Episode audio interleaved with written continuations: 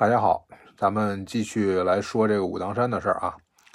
呃，咱们已经这是第七次的这个播客节目了，但是从真正这个事情发展的这个顺序上来说，大概也就还不到半个月的事儿。我看了一下，我现在说的当时的日记，大概就是十一月十几号的事情。那虽然说时间并不长，但是可能这个大家觉得已经发生了很多事儿了，对吧？实际上，在这个生活当中，也确实是每一天都非常的充实。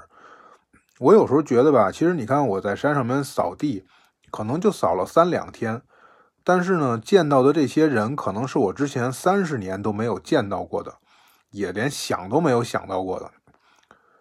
更何况我现在见到的这些道长们，也是我之前三十多年都没有接触过的。呃，可能对我来说是陌生的，对他们来说也是一样。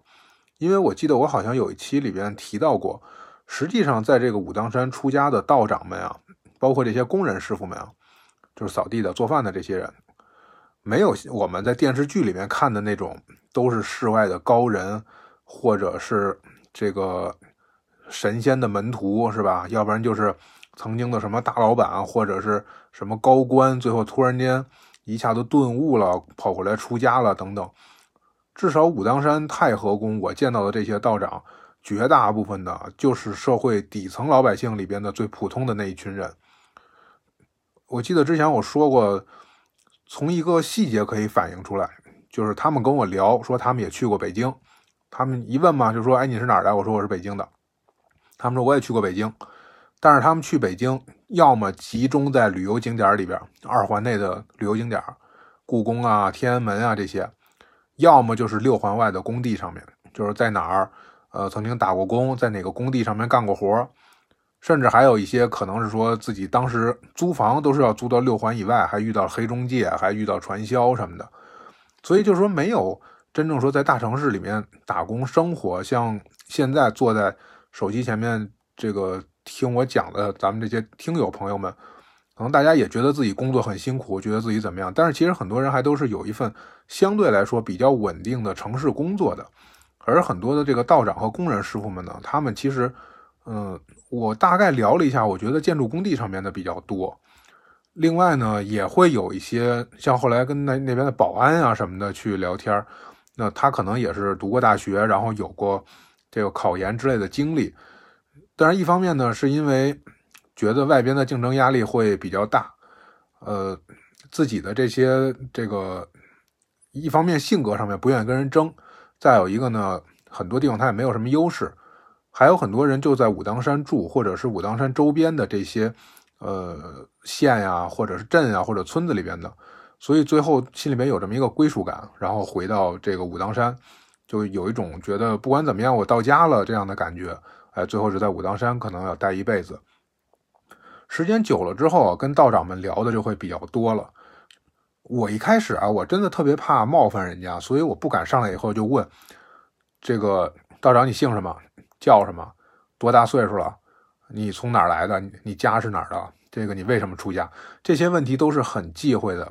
就是你跟不熟的道长都是非常忌讳的。咱们上次说了一个，说道教有一个三不言，对吧？就是说早上不能说做梦，中午不能说杀人，晚上不能说鬼神。另外，你跟道长们在一起接触的时候，也会有这些禁忌。特别忌讳的就是问他这个俗家的事情，因为很多人是想把自己和之前的这个俗世生活做一个割断，所以才会选择到道观里面生活。这个时候，你要是问他这个很多俗事就像《大话西游》里面唐僧的那个样子，是吧？你家有几个兄弟姐妹啊？你的父母还健在吗？你不要不说话呀，是不是？就是你要这样的话，真的就会很招人讨厌。当然，熟悉了以后呢，你不问他们，他们也会跟你聊到的，而且他们也会主动来问我，也会跟我分享很多这个，就他们生活里面可能不太开心的事情。比如说，他出家以前，也许呃有的是打工，然后没有拿到工资。有的呢，可能是谈恋爱，但是不是很顺利，呃，可能被人家这个女方家里面看不上或者怎么样，然后也呢也也会有呢，比如说有些之前纯粹就是放牛的，都不怎么认字，但是他会在修修道方面会有有一定的天分，比如说这个演奏乐器啊，或者是学经啊，或者是什么医术啊一类的这些，会有自己特殊的兴趣。那他们有可能就会就会跟我聊到这些事情，其实也都是就是中国基层农村里边的这种柴米油盐的这些琐事儿，让人觉得很头疼的这些琐事儿，也会聊到这些。然后有的时候我也会质疑，我就说你们这都已经这个出家了是吧？按说不不应该有什么世俗的这个欲望啊。呃，当然，更多的时候我是会质疑，就就是跟道长们请教，说这个香客游客们，我说你看，有的人一看那个样子，就是哎呀，就特别能吃，就感觉好像不知道是什么投胎转世回来，就就是哎呀，就见着吃的就没够。那有的人呢，可能就是贪财，有的人就是好色等等这些。后来有一次，有一个道长就跟我说，他说，其实你这个。你觉得这些人有物质欲望，对吧？你觉得他们好像很低级，觉得他们特别世俗，然后你觉得你跟他们不一样，因为这个话里话外的，可能我会透露出来说，我想多学东西，而我没有更多的，就是我我的物质追求可能比较低一点你只要能一天两顿饭，我能吃饱了，晚上有地儿睡觉就可以了。但是呢，我好像有一些精神追求，我可能也不自觉的会流露出来一些这种沾沾自喜。后来道长就很直接的一针见血的就说：“说你贪图知识跟他们贪图的贪财好色本质上有区别吗？没有区别。你贪图的是精神，他们贪图的是物质，本质都是贪嘛，对吧？那你都是欲望嘛？你都有这种欲望的话，其实没有高低贵贱之分，你都被这个欲望所奴役着。那你见到一个，比如说见到一套好的剑法，你就想学；见到谁懂医，你也想过去跟人家讨论。”那好学当然是一件好事，但是你不要因此就去觉得你高人一等，因为如果要是说你控制不了自己的这个欲望的话，其实真的不是艺多不压身。我后来真的就体会到了这这一点。你看，我举一个简单的例子来说啊，比如说我可能身体上哪儿不舒服，在我什么都不懂的时候，或者说像道长们他们有时候不去计较这些，他就觉得哦，我今天这个地方不舒服。影响吃饭吗？不影响。影响干活吗？不影响。影响睡觉吗？也不影响。那那就没关系。那他不舒服就不舒服吧，对吧？但是我就想知道说这个地方到底为什么不舒服。然后等我真的去查了很多的信息之后，发现啊，它可能代表着一些什么什么很大的疾病，或者是很重要的这个这个什么样的征兆的时候，我会觉得很恐慌。我甚至有的时候就可能特别简单的喝水呛着了，或者是什么的这种事情。到最后都会联系到很很坏的这种结果上。到后来我也确实，我回北京的时候，我有一段时间因为精神过于紧张，所以就是吃东西就会呛到鼻子里，呛到气管里，喝水也会呛到。后来就去医院看，然后大夫呢说：“哎呀，你这个食管啊什么的都没问题，你看是不是中枢神经的问题？就是不是癫痫或什么的？”当时真把我吓坏了，赶快去查。还好后来赶到了几个比较有经验的老大夫，他们就说就是还没有查，就是说你应该不是这问题。就各方面都不是。后来我当时就想，我说确实是有一种可能，这个书本上面是有这么一种可能，而我知道了这种可能，那这个就是我多了一个记，对吧？我多了这么这么一项记忆或者这么一项知识，但是我的内心不够强大，我不相信自己，或者说我没有这么一个很这个这种能够让我觉得很安心的这么一个状态。那其实我知道的越多越麻烦。你不知道的时候，你就不知道害怕什么。等你知道的时候，你有一个害怕的客体在那儿存在了，那更麻烦。所以后来在想，这个艺多不压身啊，这个话真的是值得商榷的。那回到这个道长这边来，他们他们也是这样说，本质上都是贪欲，对吧？就像那一个人，他如果吃了很多，他他特别特别爱喝酒，他喝了很多酒，身体消化不了，对他会造成损伤。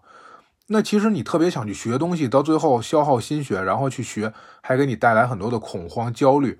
那其实跟他那个造成的损失不是一样吗？因为你们本质上都是贪，所以不要，这不存在鄙视链，并不是说爱看书的人就应该去鄙视贪财好色的人，就是就是什么东西适可而止。你如果要是过度了的话，其实大家本质上是一样的。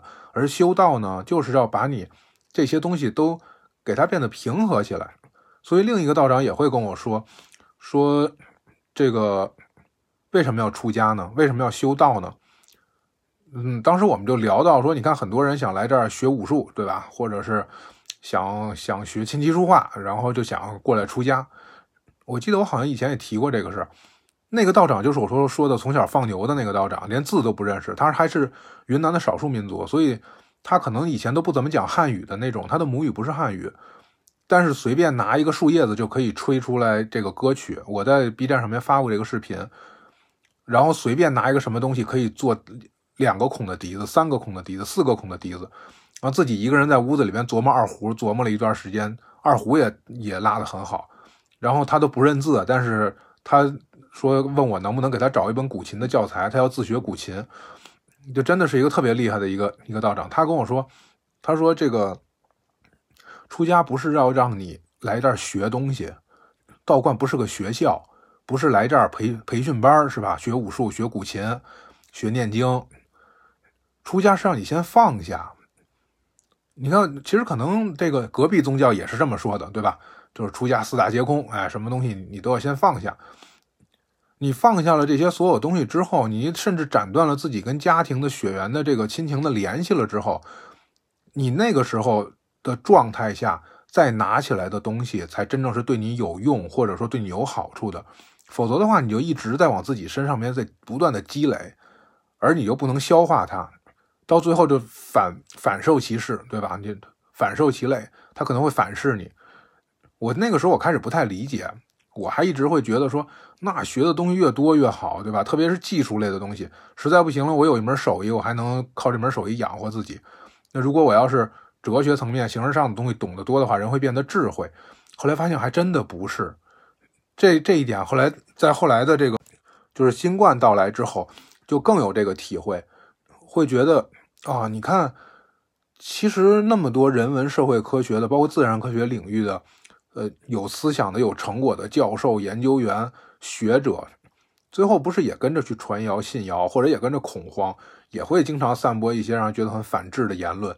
那更何况我们这种普通人都是这样的。那你学的知识在哪儿啊？你的智慧在哪儿啊？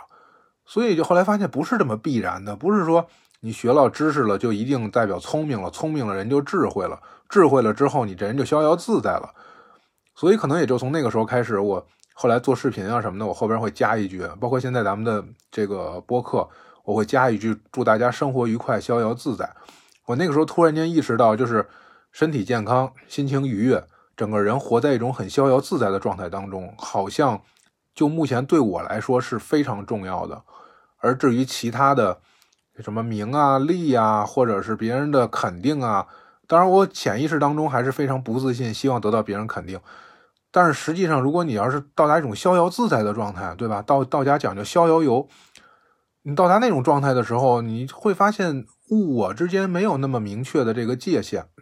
我跟有一些道长聊的时候，他们也会说，就说到隔壁宗教嘛，或者说到西方宗教的时候，有些人他这个会有一点排斥，会觉得说，嗯，他们偷了我们好多东西，木鱼明明是我们的法器，结果现在变成了他们的法器。对吧？明明我们叫慈航真人，结果这成了他他们那儿的观音菩萨，哎，所以就很会很排斥他们。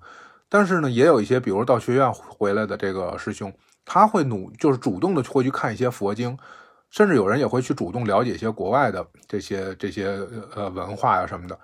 他们就跟我说，你不要有分别心，如果都是向善的，都是劝人向善，这个做好事儿的，或者说让人变得智慧的，你一旦有了分别心之后，你就会。去开始，你就会变得狭隘。我甚至觉得“分别心”这个词好像也不是道教的，好像也是他们借鉴过来的。当然，对于这个西方的文化什么的，大家可能没那么宽容。然后呢，嗯，以下这段话就当做是我说的吧，就是，呃，如因为我不是特别确定他是不是可以说，所以我不想给道长们这个找麻烦。就说道教是我们自己传统的宗教，对吧？然后，如果你限制它的发展的话，那不就等于在助长西方的文化的入侵吗？对不对？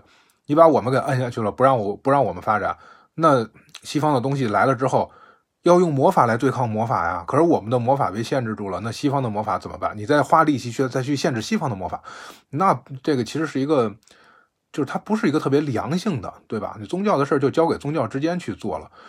所以我觉得其实这种这种说法也挺智慧的。因为大家没有把这当成一个特别的说洪水猛兽，或者说一定要怎么着，但反过来也没有把它当成是我们必须要学习、必须要借鉴的这种。觉得哎呀，道长们的这些这种态度啊，他往往没有像我之前说的这么多的名词、这么多的道理，可是呢，他会用最简单的这些，就是日常的家常的话，就一下子让我觉得啊，枉读了这么多年的书啊，到最后其实反而被知识所累，啊，拿着知识好像也就是一个谋生的手段，并没有学到自己的身上。但是你看道长们这个可能。可能在知识积累上面都并没有什么，可能念个经对他们来说，背个书啊什么的，这都很痛苦，这都是需要考试的。但是他们可以有这个这些东西之外的智慧。和这个类似的这个有一件事呢，上次我提了个引子，就说看病这个事儿。这个 W 同学啊，他挺年轻的，十呃二十岁上下吧，应该是二十岁二十一二岁的样子。他有一段时间这个脸过敏。也不知道是为什么，就脸肿了，又红又肿，可能还有点痒，就眼看着这个脸上一个一个大包就起来了。那你说这个病吧，它也不是什么特别严重的致命的病，必须得幺二零拉去急救的病，但是他确实呢又很困扰，所以他也不知道应该怎么办。山上也没有什么药膏啊什么的这些，但是他聊天的时候就跟这个牵挂房的几个师傅就提到了牵挂房啊，他。现在好像是叫道文化咨询咨询处了，最早的时候叫牵挂房，就是求签算卦的地方。后来呢，这个业务做大了之后，就变成了就放到一个叫墨宝斋的这个这么一个建筑里面，就是从金顶下来，右手边有那么一个一个小房子，还挂了个牌子，写上比如说求签啊、算卦呀、起名字啊、看风水啊等等。但是后来呢，这个被当做封建迷信了，就给禁止了。可是禁止了之后，那确实民间有需求啊，对吧？很多人都来这儿要求签，是很灵的，而且确实很多人是有事情的，他不是说来这儿瞎闹的这种，对吧？大老远来的这儿，你不能让人家这个扫兴而归啊。所以呢，就换了个牌子，换了个道文化咨询处，那牌子还是我拿上来的。那天正在上早课的时候，主任给打电话让我去这个索道那儿拿个东西，我下去之后一看，做了两个大牌子，大家一块儿给钉在上边了。呃，我反正我尽量没给他钉歪了，然后尽量给他钉的正了一点，因为我在道观里面干活还真的是得特别的谨慎。这这都是在这神神仙眼皮底下的嘛。那个牌子现在应该还在那儿挂着的吧？呃，最近我我没问他们，但是从这个可能几个月以前，还有朋友去金顶玩回来以后，还跟我说过，呃，好像这个地方应该还在，大家可以去山顶求签，然后可以下来来解签。就是替道长们做过广告，道长们是不会做这广告的。道长们是你爱求不求，你这个没事最好不要瞎求着玩有事了过来求一下，你看你这个签不错，你也不要去解签了。就他们没有这个推销的这个意识，他们也不是指着这东西挣钱。然后这里边呢，就做了几个，他们互相之间称为大师，哎，有有你基本上都会这个解签同时呢，有有几个可以给人算命的。那个时候解签好像是几十块钱吧，十十五还是还是二十，我忘了。算算卦算命稍微贵一点，好像是二百一次。然后他们会根据你的生辰八字来来给你详细的来给你解答一下。他们之间互相开玩笑，就互相叫大师。就这里边其实并不都是这个出家道长，但他确实都是道教协会的工作人员。他跟那个民间假大师是肯定是不一样的。他们有一些呢，就是因为确实学有专长。以前在山里面，比如说民间的土郎中给人治病的，或者呢有的给人家看风水啊、批八字啊，就这方面确实是大家都不如他，他这个算的就是最准的。于是呢，就等于是把他们给请过来，坐到这个里边来，然后以道长的身份去这个这个服务这一方的百姓。其中有一个就是对草药比较了解的这样一个民间大夫吧，就算谁哪儿不舒服，一般都会去找他。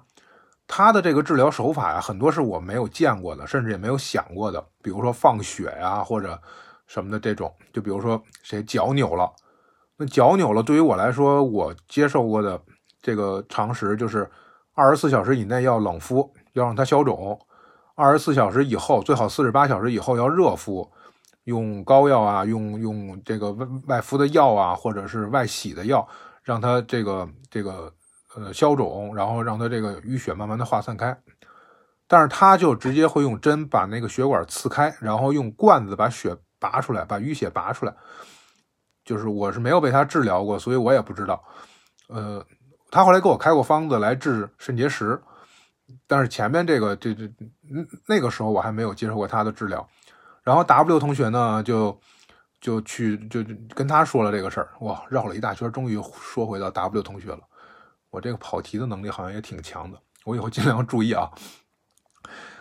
他看到了之后，然后他就就用了两味药，一个是槐树的枝子，就是国槐槐树啊，槐树的枝叶，还有一味呢，它叫做追风草。这两味药都能在武当山找到，因为武当山是一座特别大的药物宝库。《本草纲目》上记载的药啊，李时珍当年也来过这个这个武当山，有这个电影只不过电影里边演的道长们不是很友好，好像把他给打跑了。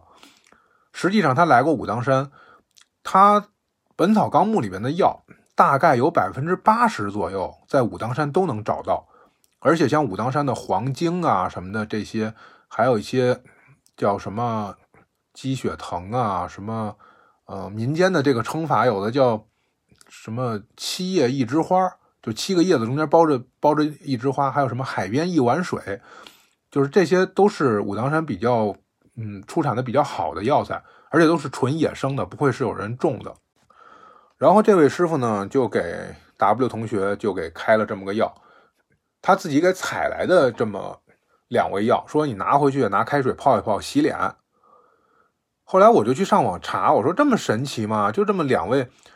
真的，这两味药还不像说你在药店里边买到的，对吧？哪怕是中药店，你买到的也是让人感觉是这个炮制好的、像模像样的、比较规整的，颜色呀什么的，看着这尺寸呀都都比较规矩。他这就是树上撅个树枝子回来，然后说你那边是薅把薅把草回来，然后说你去那个弄点水去洗脸就行了。我真的这么神奇吗？哎，真的就这么神奇就好了。那我我说那这。这得学学呀，查查吧。这追风草到底是个什么草啊？一上网一查，根本就不治这些什么什么脸肿啊，什么那这这应该属于是皮肤里边有什么呃热毒或者一类的，反正总之是跟他八竿子打不着的这么一味药。我再拿过来对比图片一看，长相也不一样。那这东西我以后要上药铺抓来的话，恐怕不是这味药吧？那这追风草到底是什么呀？我还查了好多百度啊什么的，找了半天，找各种类似的这些都没有。结果后来过了好久了，我有一次正好问他，因为我也不太好意思主动问，你问人家万一是什么独门秘方呢，对吧？后来他告诉我，其实是防风。防风和追风草是两种不同的药材，但是他就管这个东西就叫追风草，而且当地人好像也都叫这个。我就想，我说，哎呀，这我真的要是把方子抄走了，回家当做一个什么宝贝去自己尝试去了的话，还好是外洗的。这要是内服的，喝成什么样还真不好说，对吧？所以，就是他们这种药草药的知识，基本上每个人大部分人都会有一些，走到外边都会认识。哎，这个一看这个叶子，这是这这是黄精，这个可以从这儿往往下挖，然后挖出来，野生黄精的药用价值很高的。然后那个呢？一看这个是一棵黄柏，什么时候回头撅个树枝子回去泡水，可以去火或者什么的。还有很多就是他们自己定义的这些名字，那真的就是后来到我肾结石的时候，大家出去采药，就是他们自己都不是特别统一，说要采一个叫蛇赖秧的一个东西。蛇赖秧这东西听着就不像是个正经名字，对吧？一听就是这个土语土话。上网查吧，蛇赖秧都不知道是是哪几个字，结果到最后查来查去，查出来了一个大大概是叫腊秧还是叫什么这么这么一味药。那确实这个药好像是对治肾结石是是有一定的效果的，但是他们自己也拿不准这东西长什么样。就是开药的这个师傅认识，他自己也会出去挖药去。然后有的师兄好心眼的出去给我这个割了一大袋子的不知道什么草。拿回来以后，他也拿不准。他说：“你要不然喝着试试。”我说：“这东西有试的吗？”因为他确实有些草药喝完了是有副作用的。当时开药的时候，这个师傅就说：“你要割的是石勒秧啊，可别给弄错了，要是给弄成这个老虎麻，可能就可就麻烦了。老虎麻这吃完了以后，你听这名字，老虎吃了都都觉得麻，你这人吃了之后那还有吗？对吧？结果他割回来那一大麻袋，我也没敢用。然后当时给我开的，最后我就选里边我最拿得准的那么两三味，然后这个熬药，熬了一段时间去喝了。那我是怎么会，就是说？在山上面要要有需要采药的喝药的这个呢，那就是因为那次突然间发了一次肾结石，这个事儿啊，就咱们得先扯一个跟武当山没关系的事情，从那儿开始说。那是我有呃去武当山之前，跟着一个公司给他们打工，呃，他们带着一些这个十七八岁的孩子们去做社会实践，就是那种游学一类的。我呢，帮助他们做人类学这一块儿。我这一个组里边大概也有个七八个小孩带着他每天去村子里边，在广西，广西的融水县那个地方是苗族和侗族比较多。然后带着他们呢，我就找安全的地方，每天就在镇子里边晃荡，很少往山里边走。但是他们这个公司呢，组织了一次进山里边的类似于探险的这么一次活动，我就其实我就很不想去，因为就经常出没这种地方，我知道山里边。不是那么安全，对吧？但是既然他们是有这么一个项目，那就跟着一块走。去那个地方之前，我做了一个梦，我梦见啊有一个人冲我就好像发功一样打过来一个东西，打过来之后呢，我一看是一个汉字，是一个什么汉字呢？是一个汕头的汕，就是一个三点水那边一个山，汕头的汕。后来当时我问我这个解梦的这个朋友，他就说，他说你是不是要去有山有水的地方？你要小心一点。我说那广西肯定是有山有水啊，对吧？刘三姐唱山歌的地方，那可不是山水甲天下的地方吗？离桂林其实挺近的。结果我当时心里边就有这么一个顾虑。后来那天去的那个地方正好是山里边的一个水源地，它那个水源慢慢的发出来，到外面就成了河。我们就顺着呢去往水源地的这个方向走。呃，这帮小朋友们他们没有从来没有进过山，可能是所以是很兴奋。在河边走着走着就趟到河里边去了，从河里走着走着就走到这河中间去了。我呢就觉得呢我要给他们拉回来，所以那一天我都在河里面上蹿下蹦的把他们往岸边上拉。而且我还特别巧的就是我到那儿以后随手就捡了两块石头，一大一小就揣兜里了。我也不知道为什么，中间扔了一次，结果又给捡回来，又又给放兜里，就有点鬼使神差那个意思。结果从那儿转了一圈回来也没什么事，回来的路上觉得有点肚子疼。就没太当回事儿，以为是在河水里边泡着着凉了呢。后来回到这个宾馆之后，洗了澡，就开始觉得这个不是肚子疼，而是肚子的这个右侧的这个小腹部特别疼，就说不上来是怎么个感觉，反正就是不舒服。想去厕所这个大小便呢，也都有这个感觉，但是都接不出来。后来我就躺，就就很难受，我就就抱了一个这个。热水袋，我是躺到床上去了。我是不是阑尾炎呀？我上网去查，越查越像是阑尾炎。我就想，我说坏了，这要是真是阑尾炎，这个是顶不住的呀。那赶紧去医院吧。他那个是一个乡乡镇级的，没有医院，只有一个卫生所。我往卫生所走的时候，就已经开始有点走不动了，因为周围还都是小小朋友们，我也没敢跟他们说。跟公司的负责人说了一下。那个那几个姑娘岁数也不大，也就二十五六岁，就也没敢太跟他们说什么。我往卫生所走的时候就已经觉得不太行了，就走路已经是往前蹭着走了。等走到卫生所里边的时候，就已经动不了了。后来呢，卫生所的它的那个条件有限嘛，它没有没有那个 CT，只有 B 超，就让我喝水，喝完水之后，然后说要给我做 B 超来看一下。就你想广西七八月的那个天气有多热呢？我喝完水之后，在门口坐着，我那汗出的整个我地上一摊就全都是水，就吧唧吧唧的湿湿成那样。结果后来去做了 B 超也没有任何问题。他们说呢，给你送到县里边去吧。从那儿到县医院大概开车要七个小时，而且当时那个公路在修，就是没有一级公路，全都是那种被被铲翻起来的那种大坑小坑的那种土路。然后县里边往这边发急救车，我们这边呢往县里边走，两边对接到中间的某一个点上，把我导到县里边的急救车上。再到县里边，然后去挨个查了一遍，最后说你是肾结石。我完全不知道什么叫肾结石。那后来上网查，发现啊，肾结石是一个这么疼的病啊。那原来这，那这个这个就对上了嘛，对吧？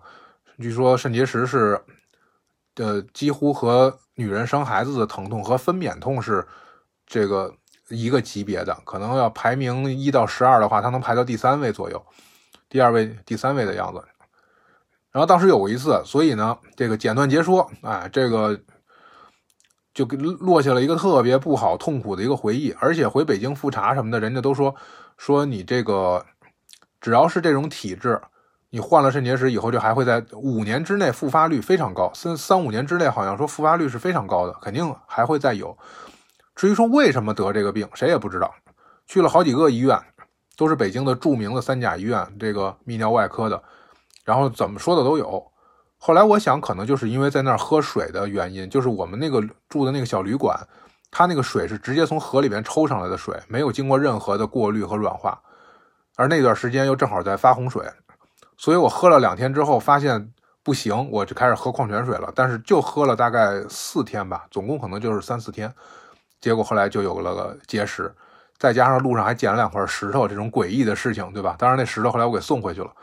我在武当山的事儿里边，我后来不是也说过吗？从此以后走到哪儿再也不敢乱捡东西了，因为当时一拍片子，我就是有两个一大一小两块结石，大的那块堵住了，小的那块觉得应该没问题，可以自己能排出来。我捡的石头也是一大一小两块嘛。后来这个事儿呢，就成了心里边这么一个一个心病，所以只要再有类似的这种疼痛，我都会想是不是肾结石了。在武当山上边的时候啊，就跟这个那终于说说回到说回到山上了啊。这个山上面很多人都有肾结石，有些人比较大的需要动手术，有些人比较小一点的，但也都很痛苦，因为确实很疼。他那种疼痛不像说你骨折的疼痛，对吧？因为我也骨折过好几次，骨裂呀，是骨折呀，两根骨头完全断成四根啊什么的那种，我也经历过，经历过好几次，所以。这个我是有一个对比的，包括皮外伤，这个什么动手术啊什么的这些小手术，以前可能都不打麻药，都直接做，所以这种疼痛感我有一个对比，它完全不一样。肾结石的那种疼痛，它是一种你的内脏悬在半空中向四周辐射的感觉，它没有一个固定的，说我骨折就是骨头这个地方疼，我左胳膊疼，但我右手可以动，对吧？然后我这个，比如说我左我左小臂骨折，我耻骨和桡骨。断成四根了，那我可能带着整个左边肩膀都会动不了，但是我脚趾头可以动啊，我头可以动啊，对吧？这不受影响。但肾结石不是，肾结石一疼起来之后，我趴在床上，我翻身能翻好几分钟都翻不过去，全身哪儿都动不了，因为它向四周辐射的那种感觉。所以呢，很多人只要得过这个病，他都会知道这有多疼，这是一个很很惨痛的这么一个一个经历。然后我在山上面的时候，有一天下了早课，突然间就觉得，哎，好像不太对，后背这个地方有点疼。然后我连想都没想，一溜小跑就这个跑到主任那儿去请假。其实我不用请假，我是义工，我想走就走。但是待的时间久了，还是有感情的嘛，所以就赶紧在那请假。然后请完假以后，他们说让我去找当时这个副会长，正好在这边住着，他可以开一个假条。拿这个假条呢，可以免费做索道，就是我们是要花钱做的，道长们是有工作卡的，所以他们可以这个一天免费做两次，上去一次下来一次，但是我们是得花钱的，那还挺贵的呢。我当时想，他们还给我开玩笑说，你从山上直接跑下去，一路蹦着下去，等到山底下，可能这个石头也就出来了。我当时也这么想的，但是呢，想了想，万一要蹦到一半蹦不动了怎么办？回头到时候让谁救我去？后来就赶紧坐索道，坐完索道，坐坐公交，呃，坐那个景区大巴车出了门口，然后再坐这个呃公交车坐到实验室，就湖北省实验室，到他的太和医院。这个路程其实就挺久的了，就得有四个小时左右了吧。看急诊，然后大夫说，急诊大夫说你这很严重，马上就要动手术。我当时就懵了，我说我也没有医保，也没有陪床的人，都没有认识人。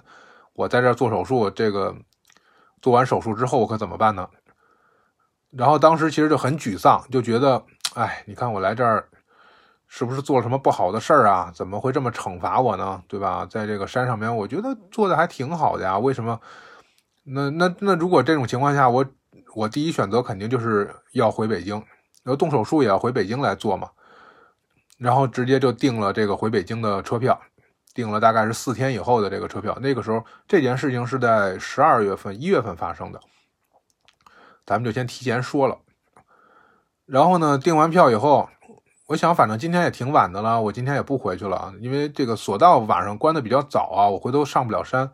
我想，那我就在实验室里边这个这个住一晚上吧。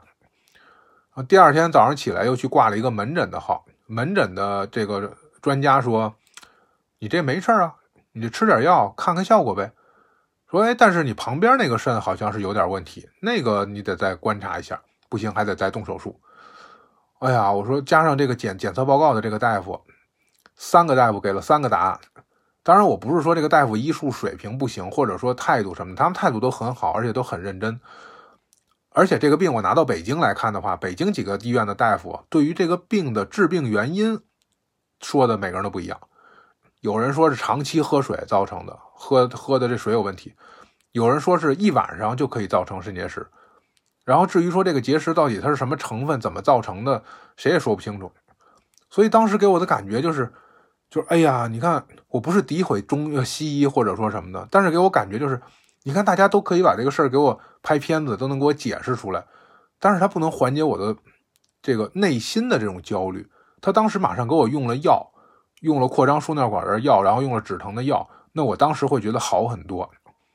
但是呢，他不能缓解我内心的这个焦虑，他就会告诉我说你应该动手术。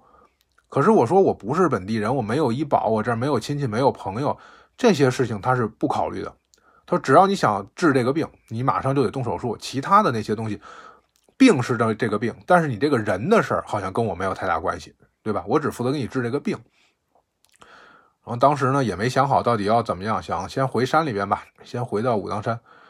这个回到武当山道观里面呢，我想那就跟领导说一下呗，我就先提前回家了。因为之前本来也没说要待多久，你想我十十一月十月底一直到那个时候一月份也好几个月了，跟大家已经很熟了都。哎，结果也不怎么就那么巧，这个山上面的三个主任全都不在，一个回家了，两个下山开会了。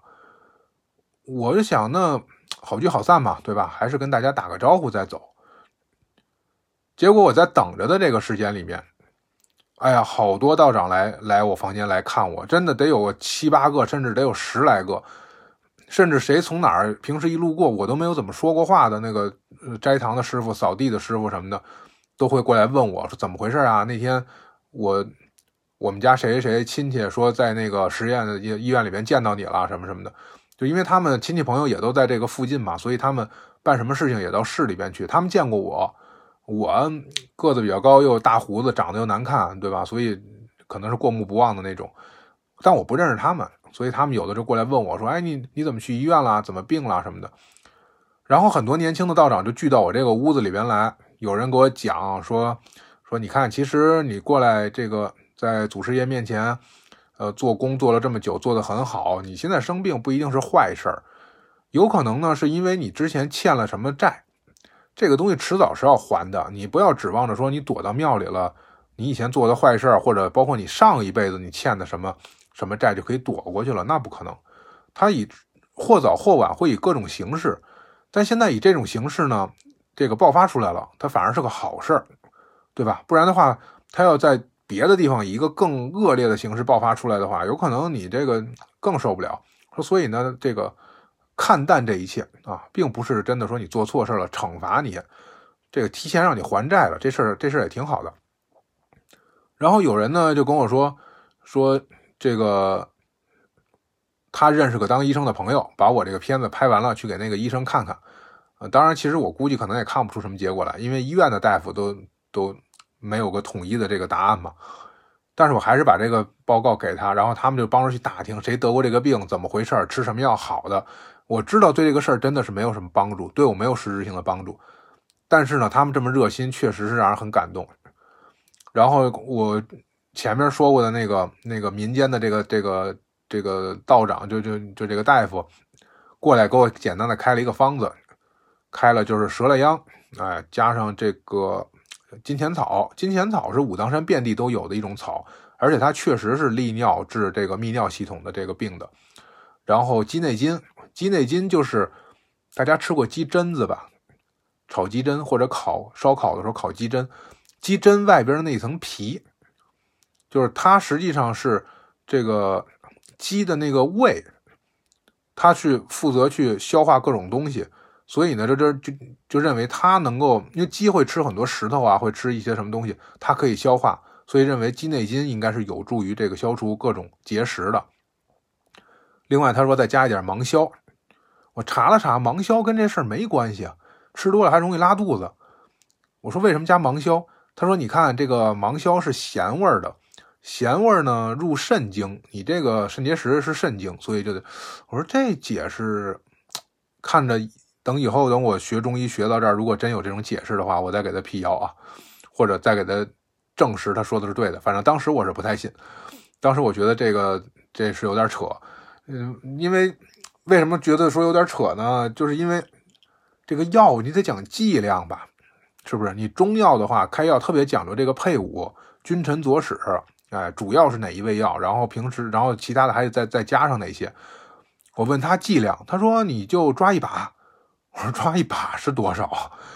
然后说那个芒硝的话，抓一小撮我说一小撮又是多少啊？我就跟你做饭的时候放盐似的，你就抓一点放进去。我说那做饭也得看你多大锅呀，是不是？我我拿一小铁锅和拿一大炒勺子肯定也不一样啊。我说得了，那我就自己看着来吧。那个蛇类秧采回来，我确实是不太敢喝，不知道是是什么玩意儿，连采药那个道长都不知道是什么玩意儿。我说那就算了吧，鸡内金再怎么说它是鸡肚子里边的，对吧？这这这吃不坏，芒硝吃完能拉肚子，咱少放点金钱草确实是可以的。那，然后我的室友呢，这个斋堂的师傅就贡献了他这儿的这个金钱草，然后他自己泡的这个药茶，我也不知道里边都有什么，反正他让我喝，我是没敢喝。有的道长呢就说他要下山去帮我买药，有的马上就出去帮我采药啊，金钱草就出去帮我采药。有人说自己那儿还有这个，还有这个，这个呃金内金也是他们帮我下山去买的。我后来要去给这个道长钱，他都不要。我说这不好啊，你都帮我买了药了，对吧？你要不帮我买的话，我根本找不到这个东西。因为武当山虽然药材很多，可是鸡内金这东西它在鸡肚子里边，它不是地上长出来的，还是得去药铺里买。他给了我买了这一大袋子，要捣碎了之后，然后有道长就把这个捣药的罐子给我拿过来了。然后有人这个告诉我哪有这个熬药的锅，然后买药这个这个道长死活不要钱，他说：“你看你为这个道观做了这么多贡献，那我给你买点药，我花点钱，我这等于说就是相当于你是个好人，所以呢，我给你花钱了，我也跟着一块儿积点功德。我一想，那既然你都这么说了，那我哪能耽误你修炼呀？是不是？那不要钱不要钱吧。然后去拿这个药罐子。”哎，其实我家里边是知道这个事儿的，但是我没有这个意识。我经过这个事儿，我才知道，药罐子这个东西，就熬药的这个药锅呀，你不能主动给人送去。很多人很在意这些事儿，你只有说我需要的时候，我去你家取。因为我当时取的时候，我还跟那个道长说，我我说我用完了再给你送回来。道长说不要给我送回来，就放在你那儿吧。我说那不太好吧？不不不，就放在你那儿。后来我才明白过来啊，这个他们会觉得说。谁得了病，谁才去拿这些东西，拿完以后放在自己这儿用。如果你主动把这个东西给人家送去的话，会觉得是很晦气的。你等于再把这个病给人家送还回去。所以这个药锅在我那屋里边放了半年吧，可能得就一直在熬各种各样的东西。它那个锅可能熬鸡汤也行，但是当然我们也不敢在屋里边熬鸡汤了。而且熬药的东西，既然是熬药的，那也不不要沾什么荤腥。就一直就想起来了，然后就熬一会儿。但是后来呢，是因为这个房子漏水，就是后来这一说就得到第二年的这个春天的时候了，开始下雨了。它一漏水呢，这个就就经常短路，所以我一个药熬了十七八回。它那是个电锅，熬了十七八回，那锅水都没开。最后我就不跟他较劲了，就就不熬了。然后当时这个药就一直在喝。然后我第一次得肾结石的时候，我真的是。这个石头随着尿液排出来了，而且我看到了。结果第二次肾结石的时候呢，就完全没有感觉。其实第二次在武当山上面，这次肾结石并没有很疼，它只是有一点感觉，给我吓得一路就连滚带爬的跑下山去了。其实并没有一点都没有折磨到我，一点都没有让我觉得说特别疼、满地打滚的那种感觉。而且他怎么来的、怎么走的，我也完全不知道。然后就我一直觉得好像里边还有，而且我也担心回北京再去查，人家说查了两次了，人说里边什么东西都没有。我说这个石头什么时候排出去的，我也不知道。哎，特别神奇。后来呢，在大家这么关怀我的这个氛围当中，我默默的就把火车票就给退了。我当时就觉得特别有趣的一点，就是说这种民间的这种土办法治病和正规医院里边的这种西医的这种科学化的治病。那当然，你有病必须要去医院，对吧？哪怕现在是民间的老中医，他一般也绝大部分人会告诉你，有病先去医院。不要自己吃药，不要偏方治大病，不要找这个民间的这些大师或者大夫，先去医院做一个系统的诊断，要相信科学。道长们修炼也是要相信科学的，对吧？这个依法修炼嘛，是吧？而且也要这个依法修炼，相信科学，都是这样的。然后这个医院的系统里面会把这个病给你解释的特别清楚，而且他会给你用药，会把你这个病给你治，给你治是是是该吃药啊，是该开刀啊什么的，他都会有一个治疗方案。当然也有可能他会告诉你说治不了，或者会告诉你说我也不知道这个东西为什么，我也给你解释不清楚，它就是存在的。哎，这个病它确实当时输完液以后它就不疼了，就我在广西的时候输完液以后它确实它就不疼了，然后再过一段时间呢多喝水，最后呢这个让让我多蹦多跳，我没来得及多蹦多跳，但是我坐那个他那个长途车回村子里边的时候。那个路实在是太颠了，而且我喝了一大农夫山泉一点五升那个水，我至少喝了两瓶儿。这一路上把我憋的呀，就是憋了一大泡尿，然后在那个那个颠簸的那个那个崎岖的那个山路上面颠蹬颠蹬，最后生把石头给颠出去了。我我晚上一回到宾馆，我觉得那石头就已经快出来了，就我能感觉到它已经进入到尿道里边了。然后这个最后那个石头就被尿出来了，就这个是科学的治疗方法。可是它不能解决我心里边的这种焦虑啊，或者这种难过呀，这种各种各样的情绪，因为这也不是西医的这个治疗的这个目标所在，他是要把病给你治好。你心情不好，你去看心理医生，对吧？不行的话，你去精神科开点抗抑郁、抗焦虑的药。总之是把你这个病，呃，首要的是是杀死病毒啊，还是怎么着？是切掉坏死组织啊，还是怎么样？哎，但是回来以后，这些民间土郎中们中医的这个办法，其实真的我自己都觉得不靠谱。你开药开药没有剂量，而且这药材本身它叫什么，这个是不是你也拿不准。哎，可是大家在一起这么一聊，让我觉得心里面特别的舒服，让我觉得我这么多人都关心我。你看，我们只认识了两三个月的时间，一听说我我生病了，大家真的都跑到我房间来，然后围着坐，就是。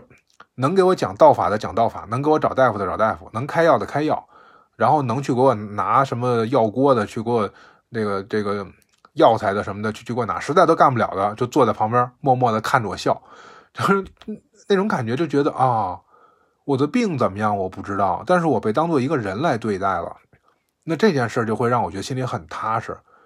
其实我当时真的已经订了回北京的票，当时好像是一个。周一吧，我不太记得了，回头我再查一下我的日记，因为今天本来没打算讲这段，所以我没有找到这一段的日记。然后这个我订了大概是两呃三天以后的票，后来就默默的给退掉了。我就想，哎，好像我先吃药，先在这个地方先再待一个礼拜看看，也没准儿回头我这个这个病就好了，或者如果不行的话，我再走，对吧？那个时候那那年春节好像一月二十几号吧。就是还没到春节的时候，还是二月初啊，我不记得了。就觉得春节之前我再走还是来得及的嘛，对吧？结果后来把票就给退掉了。当然，这也确实就是有点儿这个造化弄人。我也没想到，我退完退完票以后，过了没几天，武武当山封山了，就是因为疫情。其实那个时候武汉已经挺严重的了。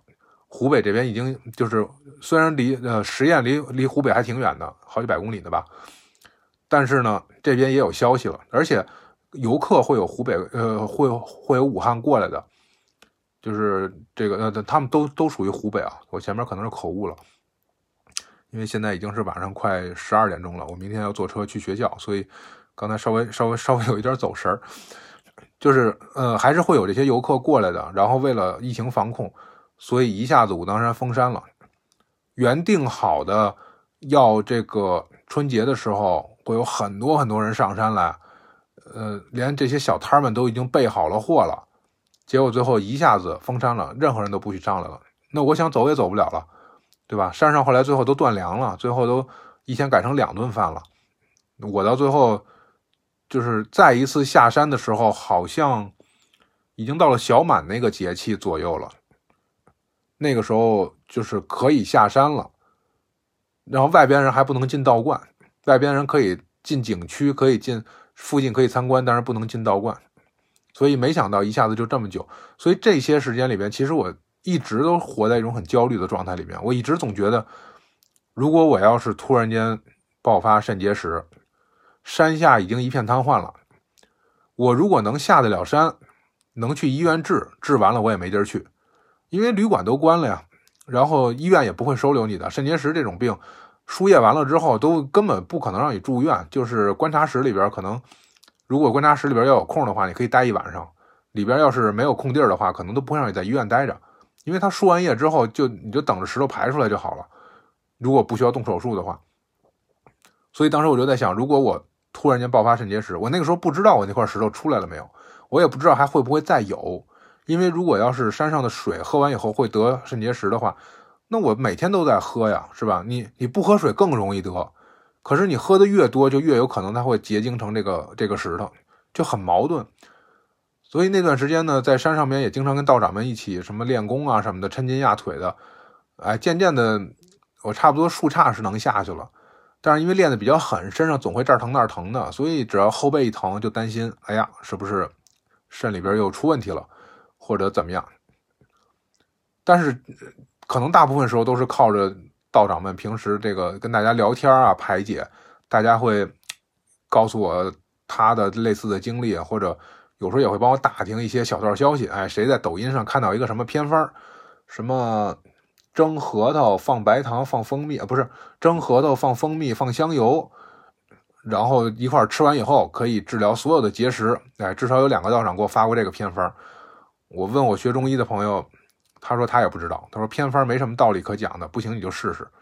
我说听着这好像离得有点远，跟肾结石不太沾边，因为结石也分胃结石是吧？胆结石、肾结石，你说一个方法能治所有结石，这个。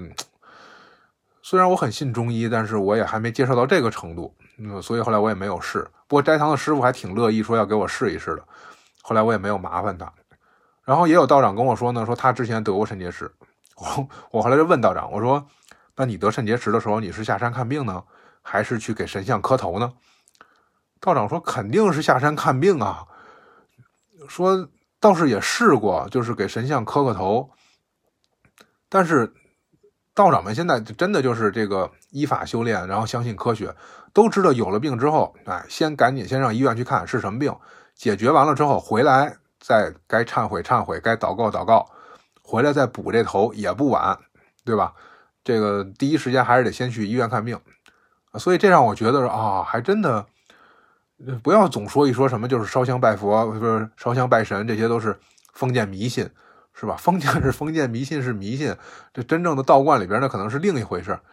道长们后来说说，谁说我们道是迷信啊？谁说我们这个落后啊？中国古代的最朴素的那批科学家，不全是大部分都是道士吗？对吧？是观星的观星术，这个或者是炼丹的化学，对吧？这个草药，然后医学，就跟自然科学比较有关，因为近代自然科学产生于天文学嘛。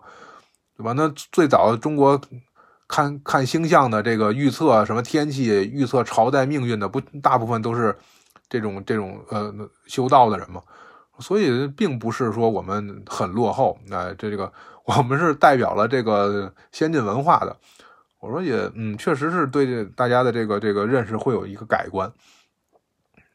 这一次算是不是把上次许诺这个坑算是填上了啊？就说这个得病这个事儿，那。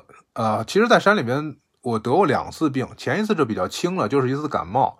当然，那感冒的症状很难受，然后也是被大家关怀的给关怀好了。一听说我感冒了，道长拎着一大塑料袋子的药，跟我说：“我也不知道这里面都有什么，反正我把能搜罗到的药都给你拿来了，你自己看着吃。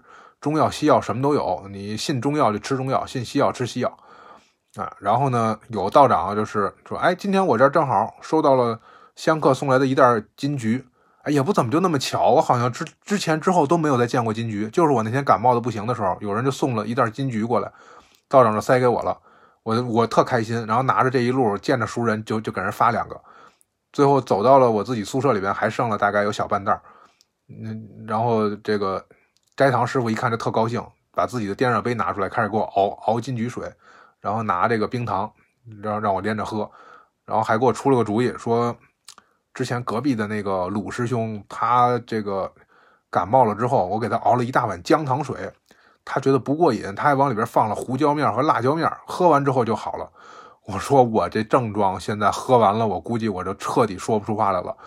我说算了吧，你就给我熬点姜糖水就好了。哎，斋堂师傅也特别热心，其实这完全不是他分内的工作，对吧？我主动去跟他说，他都可以不管我。他都可以说啊，那那有姜，你你自己去弄吧。结果他真的就，我们俩也就在一起住了有两个多月吧的时间。他是拿自己的电热杯，电热杯还是个违禁物品，就不让在宿舍里用这个的，呃，还得偷偷用。熬完了之后赶紧倒出来，把杯子还得藏到柜子里去。就这样，然后来给我来给我熬金桔水，给我熬的。早上起来，他他起得早嘛，他做完早点回来，已经把金桔水都都已经给我熬好了，然后过来叫我起床，说你早上起来你就先喝一点。哎呀，把把我把我给感动的呀！然后大概就一周的时间就好了。我本来以为在山上感冒又是高这个呃海拔比较高，而且症状又那么明显，就一下那么难受，对吧？天气又那么冷，不怎么着不得有个半个月啊？结果一个礼拜就好了。当然，当时感冒是怎么感冒的呢？就是晚上睡觉得戴帽子。结果那天晚上我那个帽衫的那个帽子啊掉了，就是一翻身他自己那个出来，然后脑袋暴露出来了，然后我就感觉到着凉了。第二天起来嗓子就不行了，就是因为晚上睡觉没戴帽子，所以导致感冒了。就这种事情，在别的语境里面说，大家都会觉得不知道在说什么。但是在武当山就是这样的，晚上就是那么冷。当然我那个床周围还有床帘呢，还围了一圈床帘的情况下，结果因为没戴帽子而感冒了。当然，最后还是被这个大家的这个关怀啊，然后，嗯啊，也加上自己好像可能多少也也有一点关系。就是那天正好有一个有一个游客的杯子掉到山底下去了，然后我跳下去帮他捡，还挺危险的，就是攀岩走壁的那种，翻了半天也没找到。但我自己出了一身汗，上来以后，本来我困的就是这感冒了，就困得迷迷糊糊的。结果上来我出了一身汗，反而觉得好了很多。然后过两天，哎，真的就好了。你也不知道是，你是从各种角度都可以解释，对吧？你从病理学角度上你也可以解释，你从玄学角度上你也可以解释。但是这些东西呢，就回到我最开始说的那些，就是它其实你解释不清楚，但是你心里面会觉得很安慰，会觉得很踏实。这个可能是让我在山上面就是能够感受到，通过得病感受到大家之间的一种。一种关系，或者说，呃，道长们这种修道的人，他对于疾病、对于其他的病人的一种态度，让我觉得收获还挺多的。那咱们这一次就先讲到这里吧。呃，因为他录到六十分钟的时候，好像就会自己卡一下，我不知道是不是录不了六十分钟以上，所以呢，还是要控制在这个六十分钟以内。上一次节目，大家有人说录的时间太短了，因为我着急在收拾东西。那这一次算是补回来了吧，把那个坑也给填上了。嗯，还是希望大家这个点赞、留言，在评论区里面跟我说大家的想法。另外，如果用网易的朋友们呢，帮我点一下收藏和订阅，他那个订阅数以后可能也许能给我带来收益。